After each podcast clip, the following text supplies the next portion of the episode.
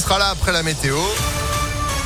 Et puis l'info, Sandrine Ollier, bonjour. Bonjour Phil, bonjour à tous. À la une, ils ne veulent pas quitter leur hôpital. Des soignants et des patients de l'hôpital Henri Gabriel, situé à Saint-Genis-Laval, se sont rassemblés hier matin devant le siège de la métropole de Lyon, mobilisés aux côtés de plusieurs syndicats.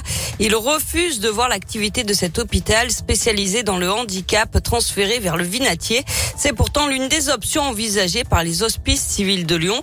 Euh, Florence Hospital est une ancienne patiente d'Henri Gabriel où elle a passé un an et demi.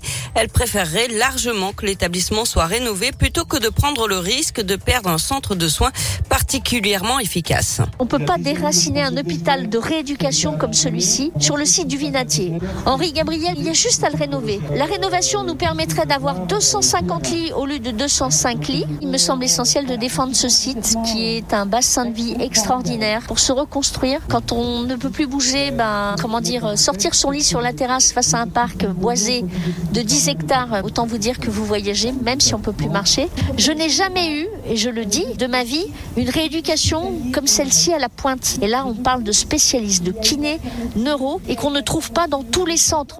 Un groupe de travail a été formé entre l'association de sauvegarde de l'hôpital et des élus à la métropole. Des décisions sont attendues dans les prochaines semaines.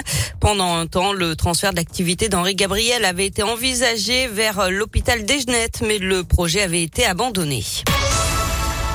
L'actualité, c'est aussi cette grève aujourd'hui et demain des animateurs qui interviennent dans les écoles et les centres de loisirs. Ils dénoncent leurs conditions de travail. Conséquence, 55 cantines sont fermées ce midi dans l'agglomération lyonnaise. L'accueil périscolaire sera également impacté ce matin et ce soir. Une nouvelle édition de La Voie est libre à Lyon. Une trentaine de rues seront piétonnes le week-end prochain en presqu'île, mais aussi dans le 4e et le 7e arrondissement de Lyon. Une nouvelle opération de vaccination contre le Covid au centre Lapardieu à partir de demain et jusqu'au 8 janvier. Jusqu'à 750 injections par jour avec du Moderna. Attention, du coup, c'est réservé aux plus de 30 ans. Clap de fin pour le projet de barrage à Francheville. La décision est tombée. Il est finalement abandonné. Il aurait fallu abattre 3000 arbres pour sa construction. Les riverains, eux, craignent de nouvelles crues comme en 2003. 700 foyers s'étaient retrouvés sinistrés à Oulin, Sainte-Foy, Tassin, Francheville et Charbonnières. L'ouverture d'un procès très attendu dans l'agglomération aujourd'hui, celui de la mort de deux fillettes de 3 et 5 ans à la gendarmerie de Limonest. Il y a trois ans et demi, leur mère est jugée euh, toute la semaine devant la cour d'assises pour assassinat. Un appel à témoins lancé après un accident survenu vendredi dernier dans le 6e arrondissement de Lyon.